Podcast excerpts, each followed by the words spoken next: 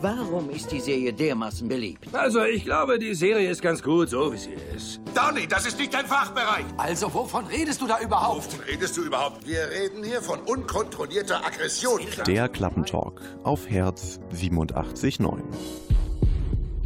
Herzlich willkommen hier beim Klappentalk. Mein Name ist Lukas Bartsch und heute reden wir über kein geringeres Animationsstudio als Pixar.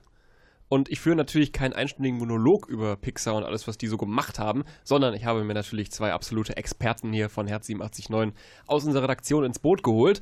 Erstmal ein freundliches Hallo an äh, Matteo Busch. Guten Abend. Und meinen Kollegen Pierre Buivitt. Hallo. Wie geht's euch? Geht's euch gut? Ja, also im Grunde bin ich ein bisschen aufgeregt, weil es mein erster Klappentalk ist. Oh Gott, okay, keine, Aber sonst. Also keine, keine Sorge. Red einfach über Dinge, die du weißt und nicht weißt. das werde ich versuchen. Es fällt keinem auf, denn keiner sieht, wie rot du gerade wirst. Nein. Ähm, Das ist schön, Radio. Schön, dass ihr hier seid. Ähm, ja, also der Es Rex. ist nicht wichtig, wie es mir geht. Nein. Wie geht's dir, Pierre? Äh, Mir geht's gut. Ich freue mich darauf, dass wir gleich eine Stunde über Pixar reden dürfen und äh, freue mich darauf, dass Matteo so ein bisschen aufgeregt ist und hoffentlich alles nachher ablegt. Genau, und damit wir am Anfang auch alle auf demselben Level sind, ähm, wenn man nämlich Pixar sagt, dann ist ja Disney auch meistens nicht weit weg. Ne? Es gibt viele Filme. Seit 2006 äh, besteht die Kooperation, da gehört Pixar unter anderem auch zu Disney. So Disney ist ja so das Nestle der Filmindustrie. Ja, aber die echten Kenner, äh, die kennen natürlich zwischen äh, Disney und Pixar, nicht Disney und Nestle, den Unterschied. Kann mir einer von euch beiden direkt mal zum Anfang weg einfach sagen, wo ist eigentlich da der Unterschied? Es ist ja eigentlich beides bunt und animiert. Es ist eigentlich beides bunt und animiert, aber ich finde, dass äh, Pixar deutlich besser mit Geschichten erzählen ist. Also Disney wirkt immer so ein bisschen wie das, das Märchenhafte, so ein bisschen äh, nicht so greifbar und ich finde, dass Pixar ein bisschen mehr näher an der Realität für mich ist und es ein bisschen besser erzählen kann, auch wenn ich gerade überlege, dass Toy Story jetzt nicht ganz so die realitätsnah ist. Aber ich finde, also, um es kurz zu sagen, ich finde, Pixar kann besser Geschichten erzählen. Wobei wir beim großen Krabbeln natürlich nicht wissen, ob das nicht so passiert ist. Matteo, wie siehst du das? Also ich würde mich dem eigentlich auch anschließen. Also Disney hat meiner Meinung nach vor allem diese Märchencharaktere und ähm, Pixar macht vor allem etwas, was mich besonders erfreut jedes Mal, eine Welt, die erschaffen eine Welt, die, in die man richtig eintauchen kann. Es ist etwas Unnatürliches, zum Beispiel, zum Beispiel Toy Story, sprechende Spielzeuge. Man fragt sich aber nicht, warum sprechen die Spielzeuge, sondern man taucht mit den Charakteren in diese Story ein. Ja, das Also so ging es mir. Ja, das, das, da sagst du tatsächlich was Richtiges. Ich habe mich tatsächlich nicht gefragt, warum die äh, Spielzeuge sprechen, sondern ich habe mich gefragt, äh, was ist dieser Buzz Lightyear? Wo kommt der her? Hat der was Böses vor? Ja, Er will nur bis zur Unendlichkeit und noch viel weiter. Danke, schönes Zitat. Darüber wird es wahrscheinlich einige heute noch geben. Ähm, bevor wir aber weiter über die ganzen Filme schwadronieren und richtig, richtig loslegen, spielen wir erstmal ein bisschen Musik. Wir kommen alle wieder runter und dann geht es weiter mit dem Talk über Pixar hier beim Klappentalk. I'm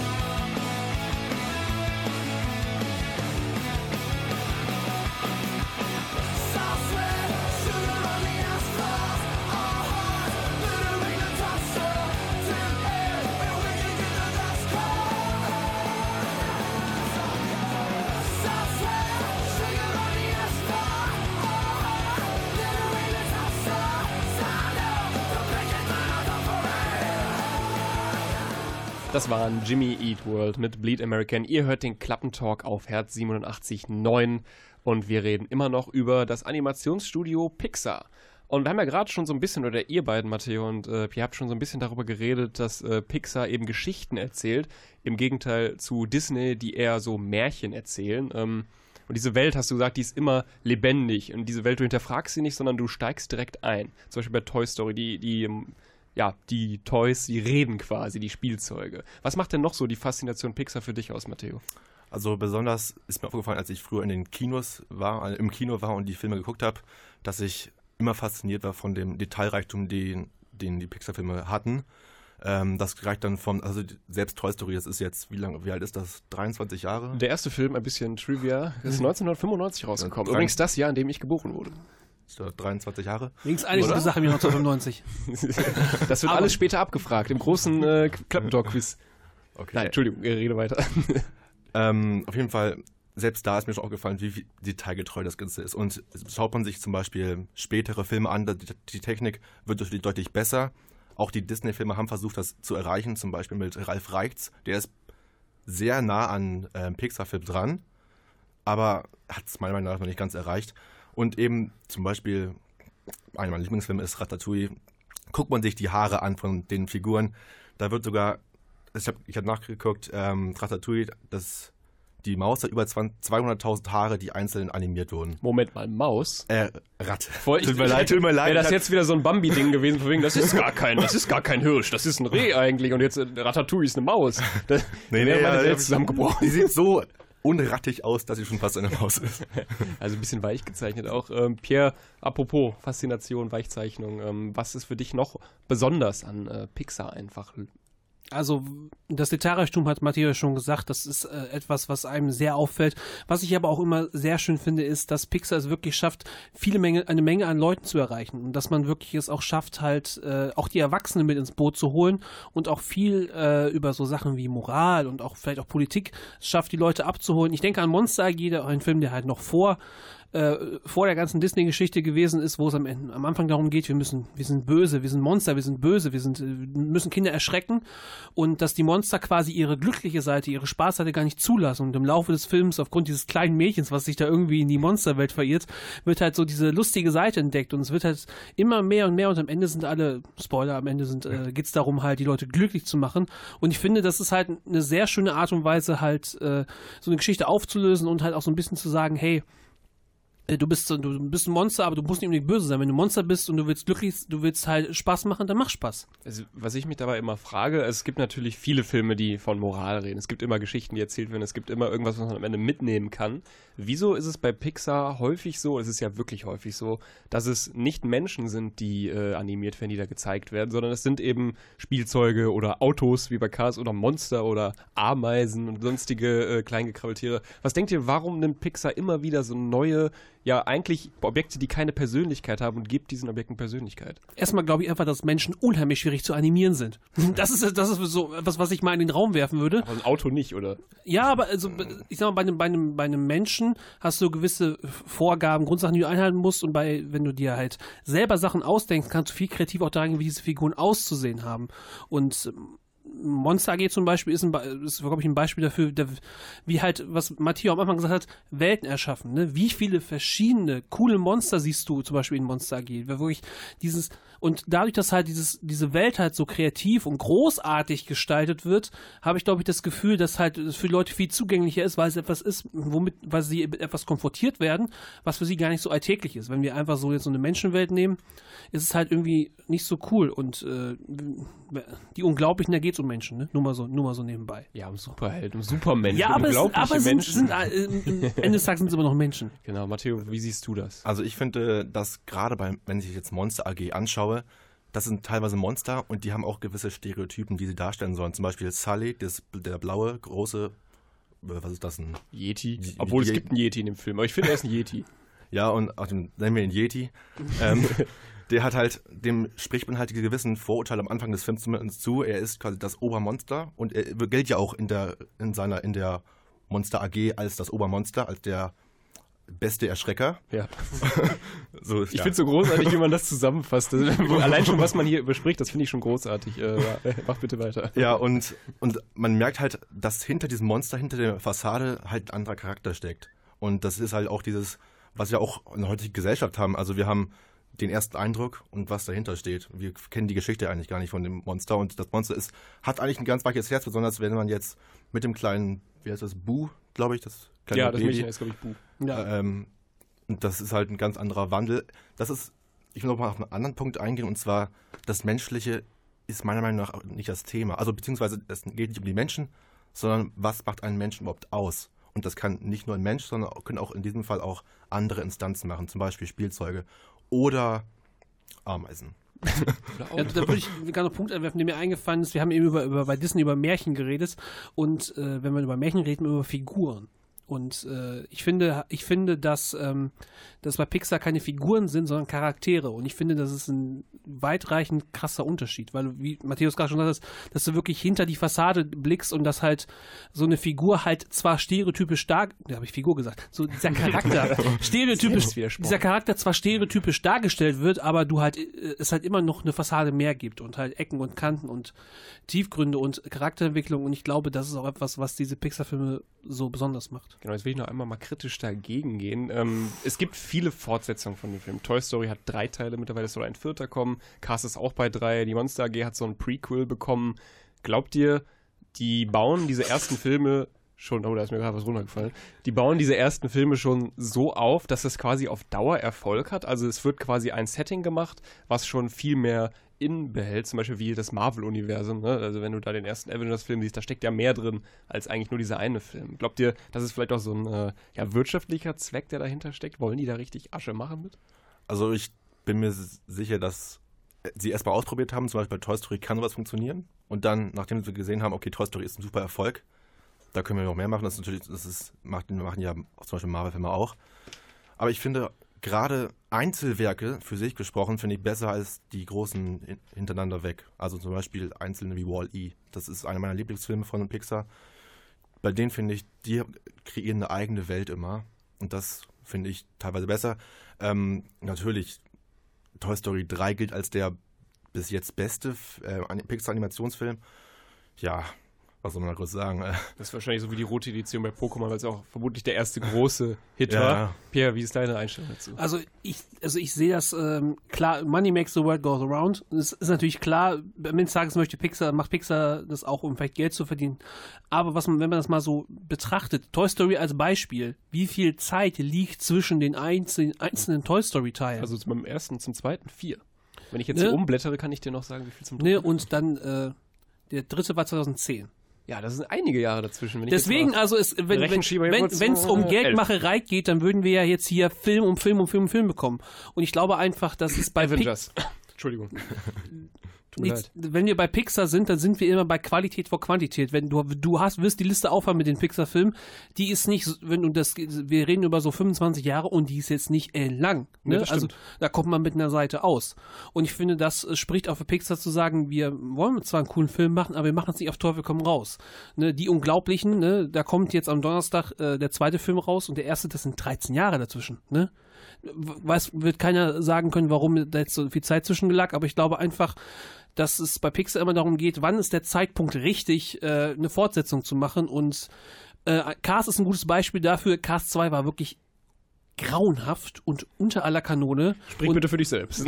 also ich, ich fand Cars 2 wirklich nicht so schön. Und wenn man dann Cars 3 dagegen setzt, haben sie gemerkt, okay, wir, wir haben gemerkt, was war nicht so cool und haben da wieder dran gearbeitet. Und wenn Pixar mal einen Film raushaut, der nicht ganz so cool ist, ziehen sie sich wieder hoch, aber äh, sie lernen auch daraus. Und jetzt habe ich auch genug geredet. Ja, finde ich auch. Ähm, wir haben schon ganz viele Filme angesprochen und natürlich ist das Herzstück diese, oh, das Herzstück, das passt jetzt zum Sender, äh, das Herzstück dieses Klappentalks sind natürlich die Filme von Pixar. Da werden wir nach der Pause drüber reden, freut euch auf jeden Fall drauf. Unsere beiden Redakteure haben jeweils ihre Lieblingsfilme mitgebracht und die darf, äh, dürfen beide dann gleich natürlich ausführlich uns davon berichten, warum diese Filme so großartig sind. All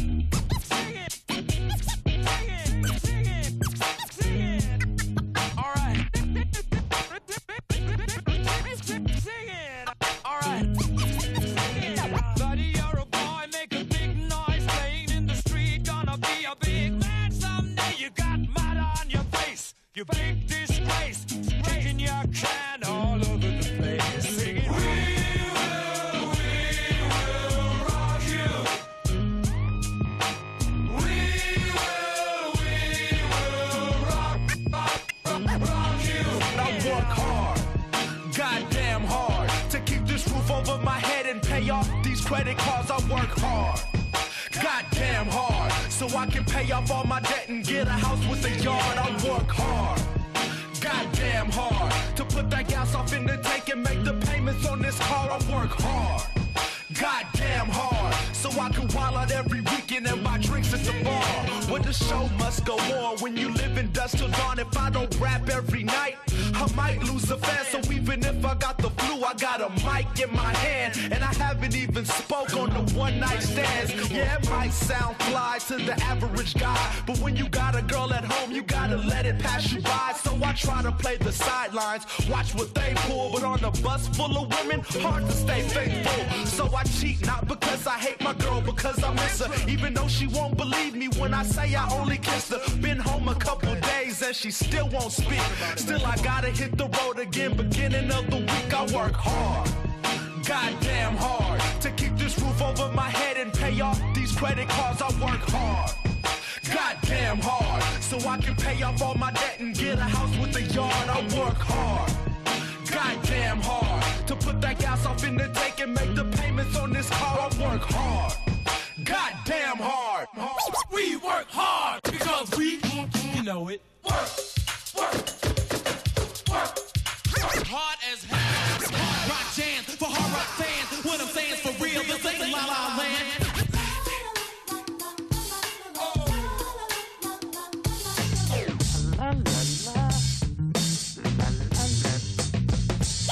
Yeah!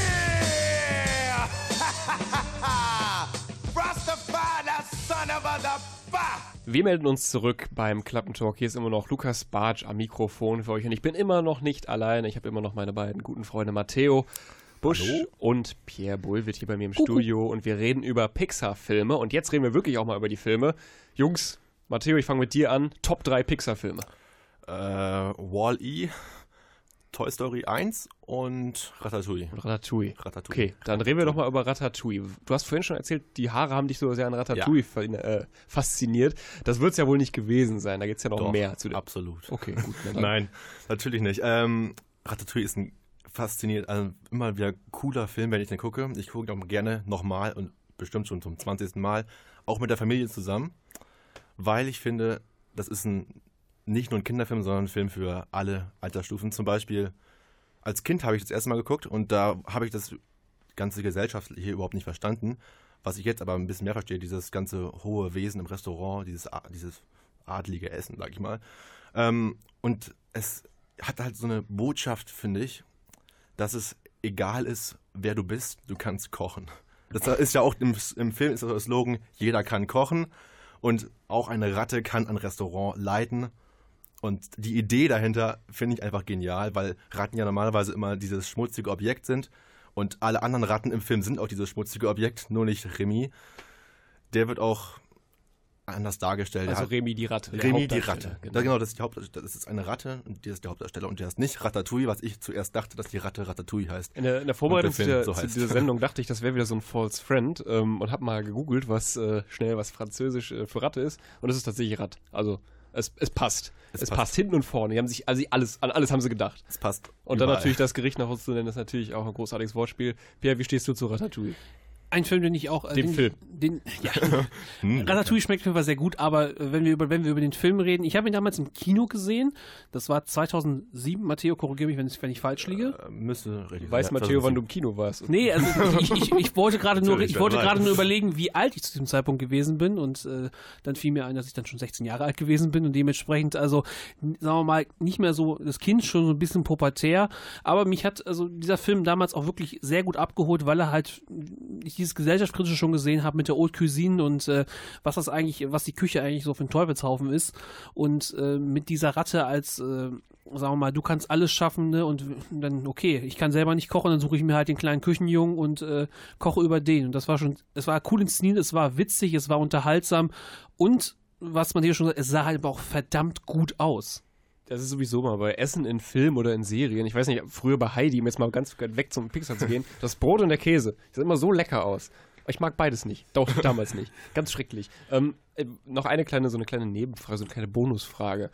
Ähm, ich frage mich immer, wie ist so dieser kreative Prozess? Glaubt ihr, es stand wirklich zuerst der Name, okay, Ratatouille, Moment, da ist ja Ratte drin, Moment, das ist doch auch ein Gericht, oh, wir machen eine Ratte, die ein Chefkoch ist. Wie glaubt ihr, was ist dieser Gedankengang? Wie geht man an so einen Film ran? Wie kommt man da drauf? Also wie, ich, ich denke mal, die werden einfach zusammengesessen haben und dann Brainstorming und irgendwann hat einer gesagt, Leute, ich habe die Idee. Wir haben da so eine Ratte. Und eigentlich der schon Und, und, aber die kann, die will, die will Chefkoch werden, aber die kann es gar nicht richtig machen. Und dann kommt da so ein Küchenjunge und wenn das ganze Ratatouille, weil es auch französisch Gericht ist, das ganze spielt in Paris, denkst so, ja, könnte funktionieren. Also, ich sag mal so, also überleg mal was, das ist ja noch nah dran, nah am Leben. Das spielt ja, das ist ja auch dann, äh, warum es so gut aussehen muss, weil du, die Leute müssen sofort erkennen, alles klar, wir sind in Paris.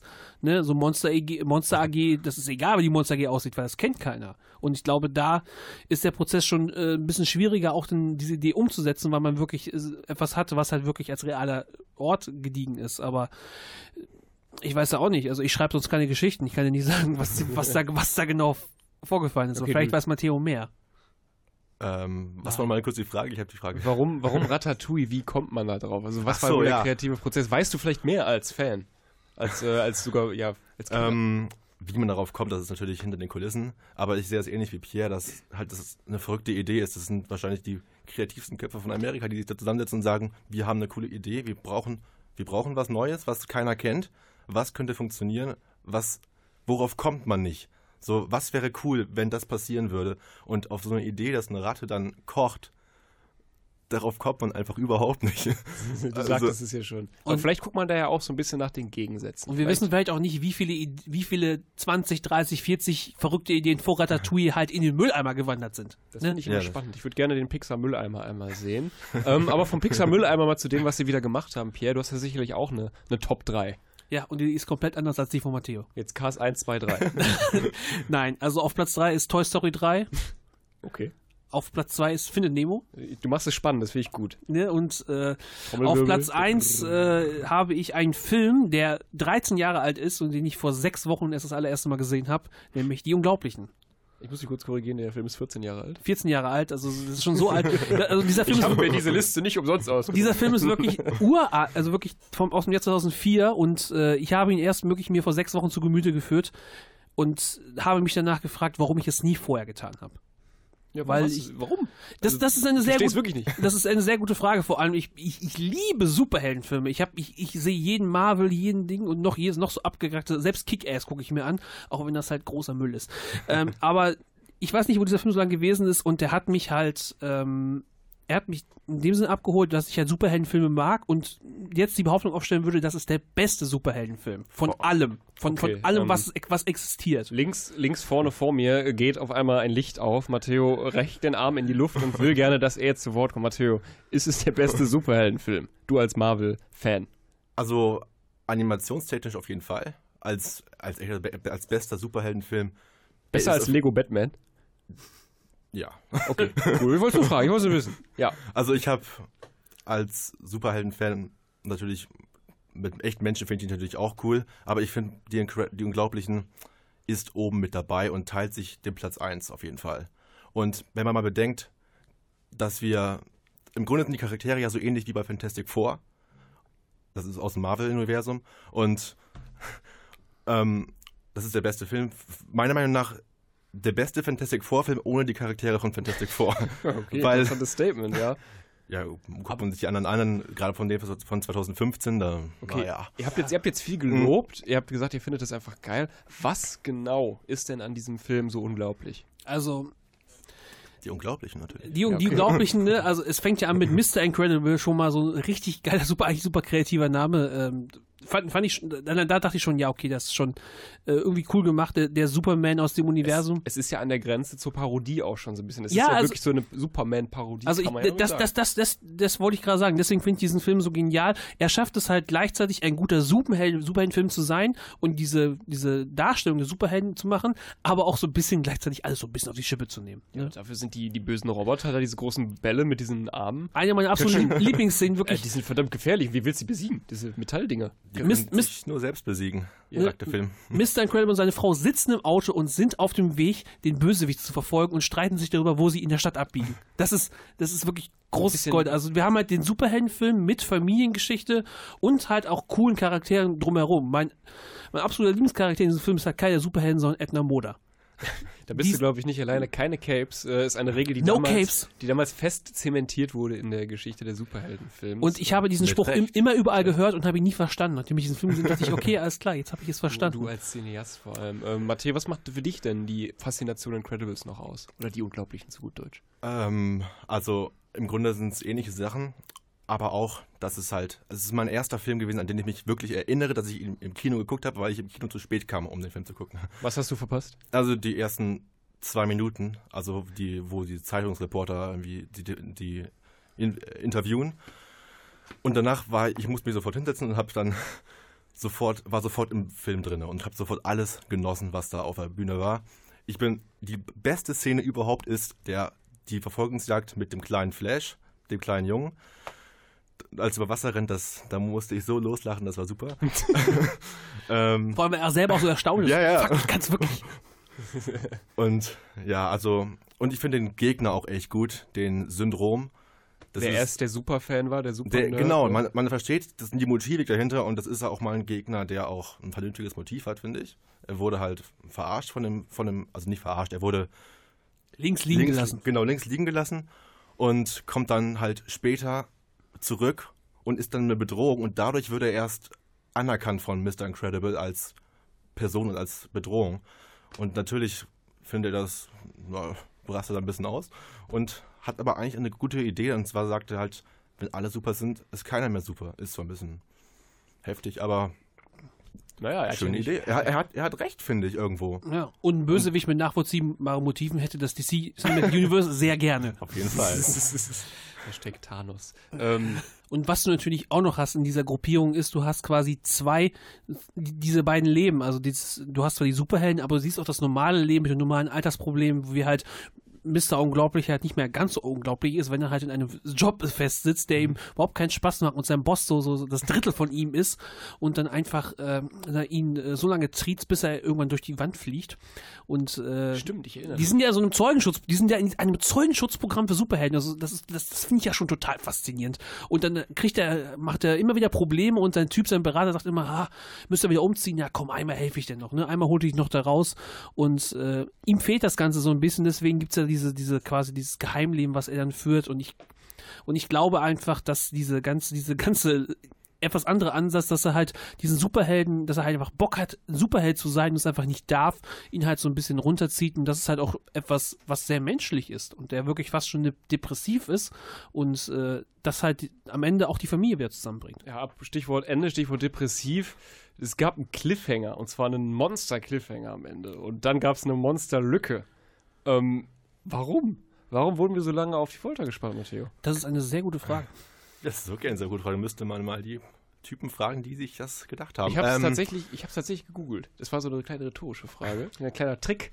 Ähm, Nein, tatsächlich. Wir äh, müssten mal Edna Moda fragen. ja, die weiß Wa- bestimmt. sagen, wa- warum weiß Edna Moda das? Edna Moda wird von Brad Bird gesprochen, Einem der Mann. auch einem Mann, der auch die Regie bei dem Film gemacht hat und nur das Drehbuch geschrieben hat. Also wenn es einer weiß, dann er. Und der meinte, er hätte schon einige Jahre danach oder einige Monate danach schon mehrere Plot-Devices für den nächsten Film gehabt. Das heißt, der wusste ungefähr, wie die Story äh, war. Aber ich glaube einfach, dass Pixar viel zu viel zu tun hat und viel zu viel vorhatte noch mit neuen Filmen und anderen Filmen, ähm, dass die einfach nicht dazu gekommen sind. Kann euch das vorstellen? Dass so ein riesiges Studio einfach äh, sagt, okay, der war cool, der Film. Wir lassen den erstmal so, weil wir haben noch so viele andere geile Ideen. Wir müssen gar nicht diese Fortsetzung jetzt machen. Das finde ich irgendwie faszinierend. Was, was denkt ihr darüber? Ja, das ist auf jeden Fall klar. Also sehe ich auch so. Also besonders diese, die investieren ja auch mega Zeit rein in ihre Projekte. Und wenn sie jetzt mal sagen, okay, das hat funktioniert, das kann warten, das behalten wir beim Hinterkopf, das, kommt, das kann auch später kommen. Gucken wir erstmal, was sie noch machen können. Die Idee finde ich eigentlich ganz so schlecht. Also es muss ja nicht sofort immer der nächste Film kommen. Natürlich ist der Cliffhanger schon extrem. Man erwartet schon, gleich geht die Action los und dann geht der Vorhang zu. Ähm, aber ich finde es jetzt, also ich muss zugeben, jetzt ein paar Jahre später fühle ich mich auch erlöst, dass der Film doch kommt, weil ich ihn mir immer heimlich gewünscht habe. Ich glaube, Pixar merkt, hat auch in den letzten Monaten gemerkt, wie viel sie da richtig gemacht haben. Nicht halt äh, ein Jahr später die nächste halbgare Fortsetzung rauszuhauen, sondern die Leute, jedem, der sich darüber unterhält, der ungefähr in unserem Alter ist und diesen Film als Kind gesehen hat, die sind alle so, die freuen sich alle richtig auf den zweiten Teil und sind alle richtig gehypt und äh, ich glaube einfach, dass das wirklich jetzt die Leute mit abholt, die den ersten Teil kennen und vielleicht auch noch den einen oder anderen ganz jungen Zuschauer mit reinholt, der den ersten Teil noch gar nicht kennt und sich dann vielleicht vorher noch anguckt. Und äh, ich glaube einfach, dass Pixar jetzt es dadurch schafft, noch mehr Leute abzuholen, anstatt irgendwie die halbgare Fortsetzung rauszuhauen, weil Qualität vor Quantität. Gut, über Fortsetzungen reden wir dann gleich weiter. Nach einer kurzen Pause melden wir uns wieder zurück hier beim Klappentalk.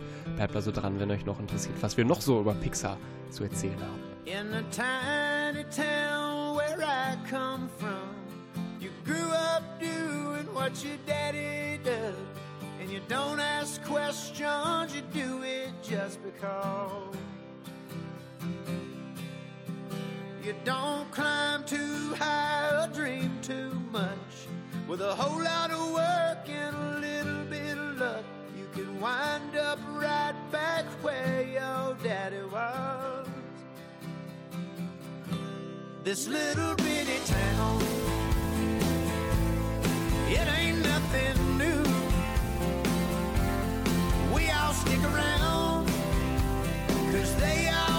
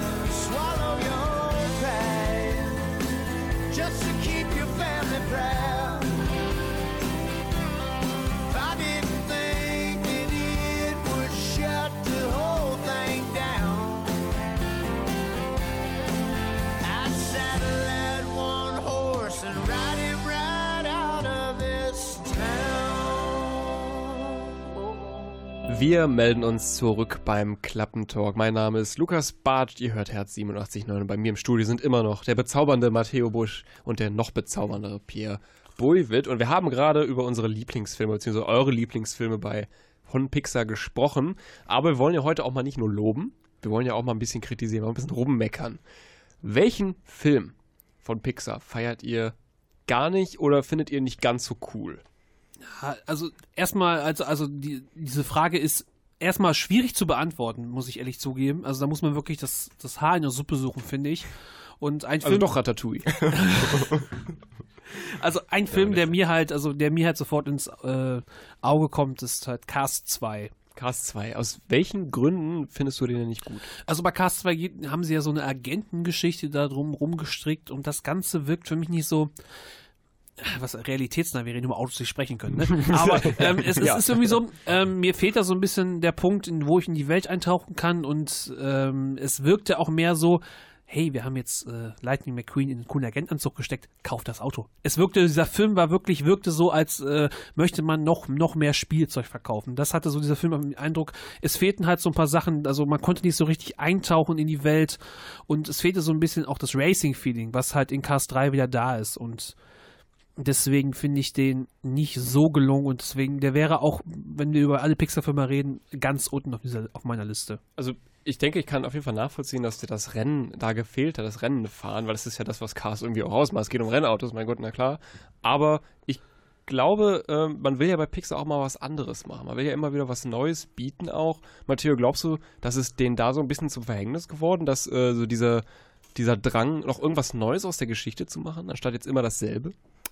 Das glaube ich ja. Also es gibt da auch eine Fernsehserie zu Cast, da erzählt Hook seine komischen Geschichten und von der Serie war ich nicht so überzeugt. Ähm, ich glaube, dass auch gerade im Merchandise-Wesen viel gemacht wurde um Cars. Ich habe jetzt zum Beispiel die Lego, was es bei Lego gab, da gab es richtig viel von Cars und ich habe den zweiten Teil nicht selber geguckt, aber den Inhalt anhand von Lego-Produkten irgendwie kennengelernt und dachte mir so, Superagenten, was ist, ich habe den ersten Film geguckt, der so, okay, dann zweiter Film Superagenten, äh, und dann ist so, was, habe ich irgendwas verpasst? Das sind doch Autos.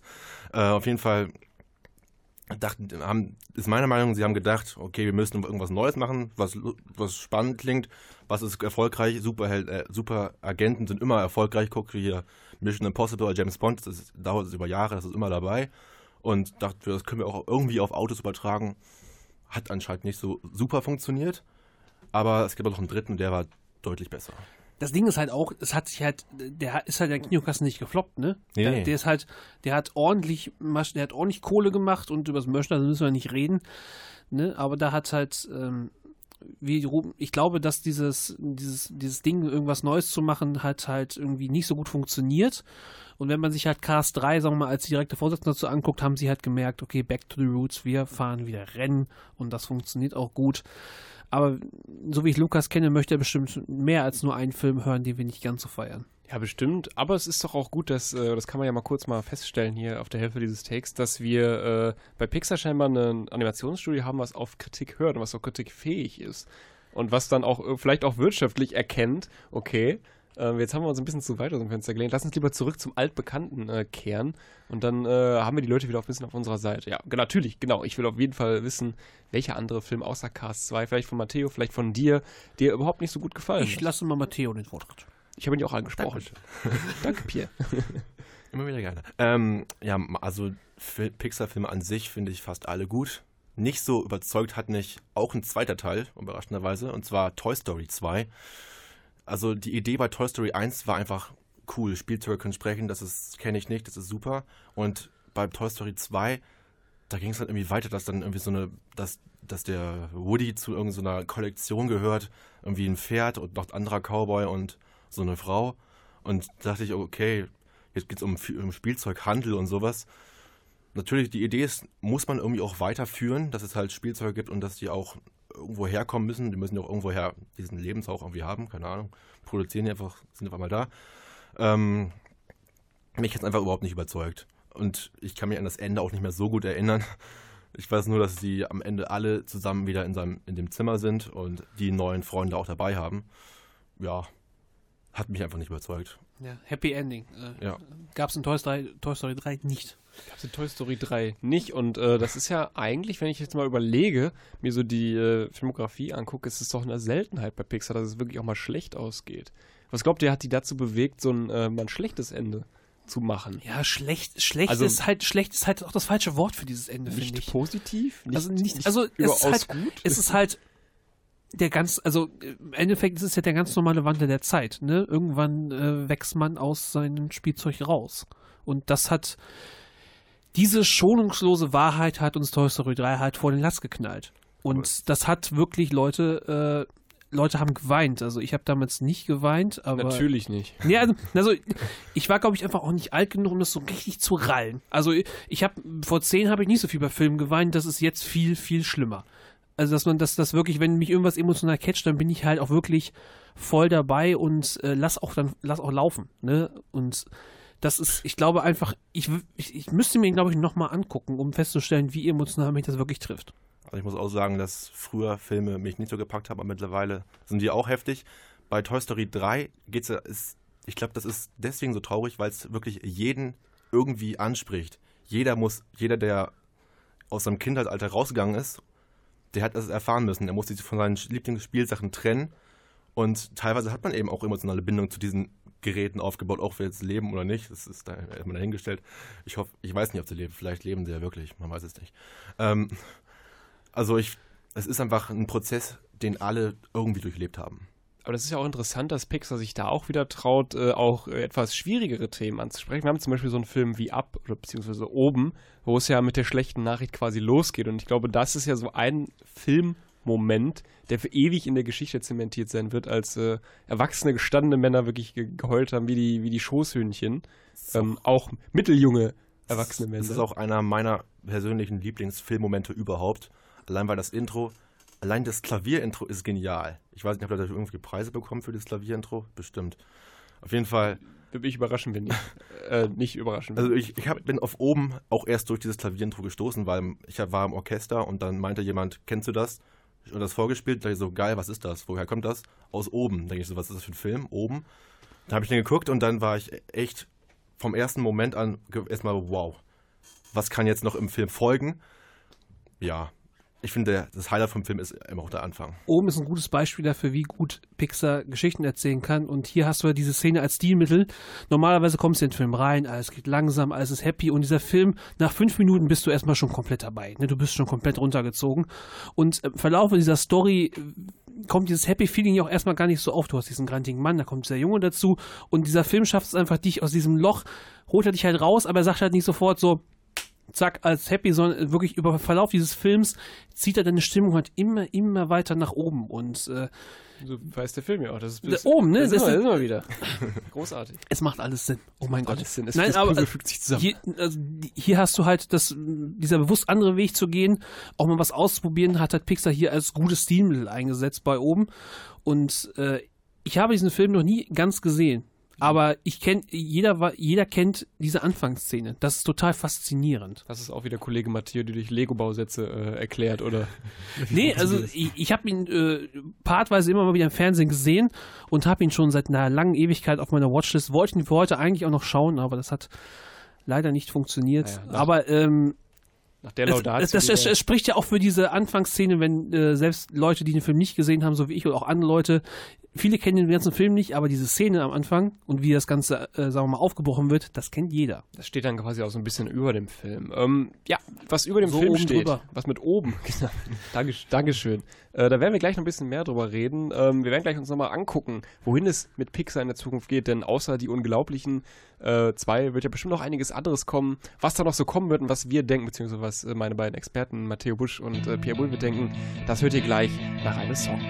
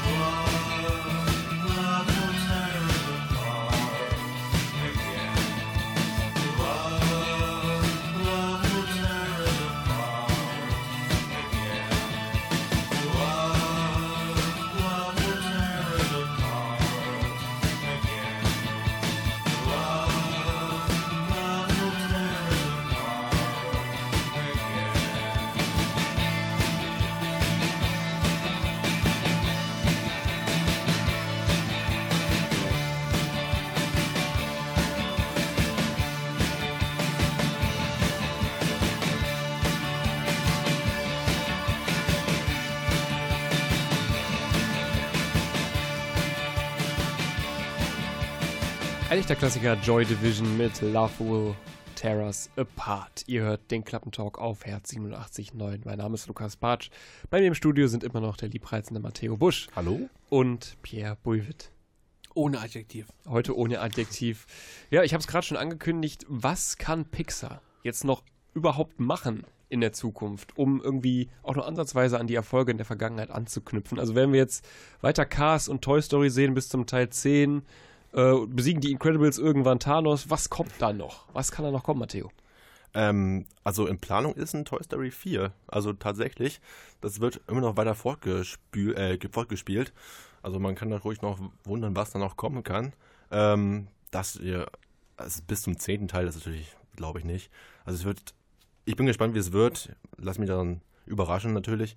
Was noch kommen kann, das ist natürlich, was kommt aus dem Zaubererhut, aber man weiß es nicht. Also im Grunde kann alles kommen. Das sind, das sind ja die verrücktesten Ideen, die da entwickelt werden und am Ende hat man dann, keine Ahnung, einen Typen, der Musik spielt und die Gitarre lernt sich selbst kennen. Keine Ahnung, irgendwie so ein total Musik abstruse- spielt hatten wir am Ende jetzt schon mit, äh, ich glaube, Coco, lebendiger als das Leben. Da ging es um äh, viel Musik schon. Ähm, also das Thema haben sie wahrscheinlich jetzt, äh, haben sie jetzt durch, sei denn da kommt ein zweiter Teil. Musik im Reich des Todes übrigens. Ja. Äh, Muerte. Wie das auf Spanisch heißt. Haben wir was gelernt. Ja, ähm, Pierre, wie sieht deine Zukunftsvision aus?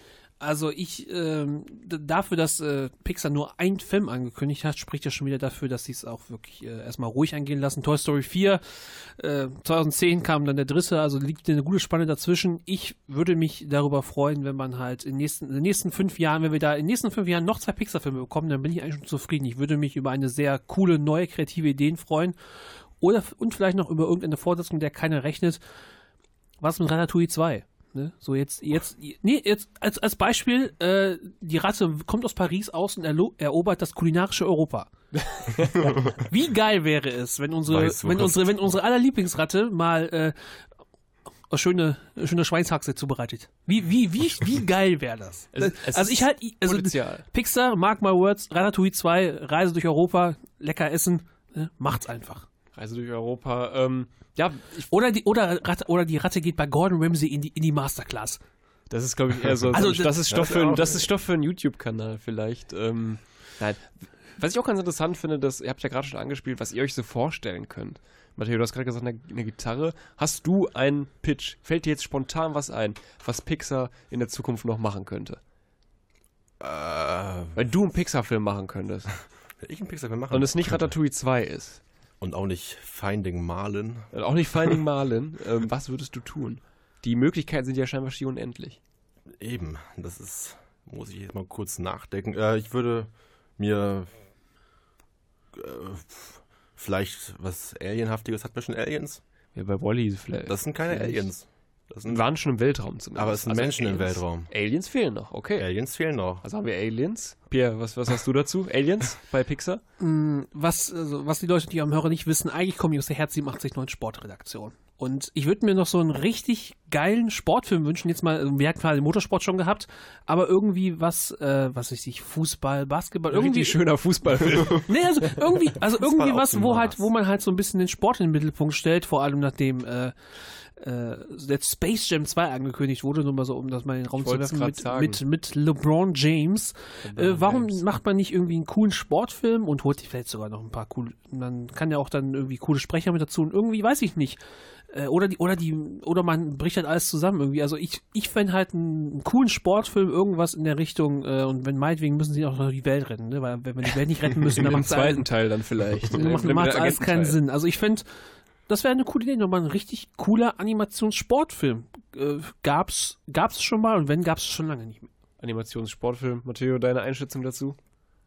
Kann funktionieren, wenn es im Weltraum ist, wird es auch funktionieren. Also Weltraum. Weltraumfußball mit Aliens Genau. und, Welt- also ich- äh, Und es muss nicht die mal Welt Fußball wird sein, gerettet. sondern Ich sag mal, Welt, ich sag mal Welt. Weltraum, Basketball, Weltretten, das, das war leider, das war leider Space Jam, was wir da gerade erzählt haben. Also wir haben gerade Space Jam für Pixar. Ähm, ja, weil Rechte könnt ihr euch gerne abholen hier bei uns bei Herz879. Äh, Pierre Mulvich steht zu eurer Verfügung. Nein, wir sind am Ende dieses wunderschönen Talks leider schon angelangt. Wir könnten noch Ewigkeiten über jegliche Filme reden. Das würde aber leider den Rahmen sprengen. Vielleicht kommt es nachher nochmal wieder. Ich bedanke mich auf jeden Fall für diesen sehr lustigen und sehr spaßigen auch informativen Talk. Zuerst mal bei meinen Gästen hier, bei meinen Kollegen, bei Matteo Busch. da hat super viel Spaß gemacht hier. Dankeschön, dass ich dabei sein durfte. Bitteschön, bitteschön. Und natürlich bei Pierre Boulvet, der immer noch liebreizend ist, diesmal auch mit Adjektiv. Ja, mit, wenn ich so Adjektive bekomme, Lukas, dann bin ich wunschlos glücklich. Das freut mich und mit diesem schönen Gefühl äh, wünsche ich euch noch einen schönen Tag. Macht's gut. Mein Name war Lukas Bartsch. Ich hoffe, ihr hattet viel Spaß. Wir hatten ihn auf jeden Fall. Wir wünschen euch einen schönen Tag und äh, hört beim nächsten Mal gerne wieder rein, wenn es heißt, auf Herz, sie macht sich neuen Klappentalk, Baby. Tschüss. Tschüss.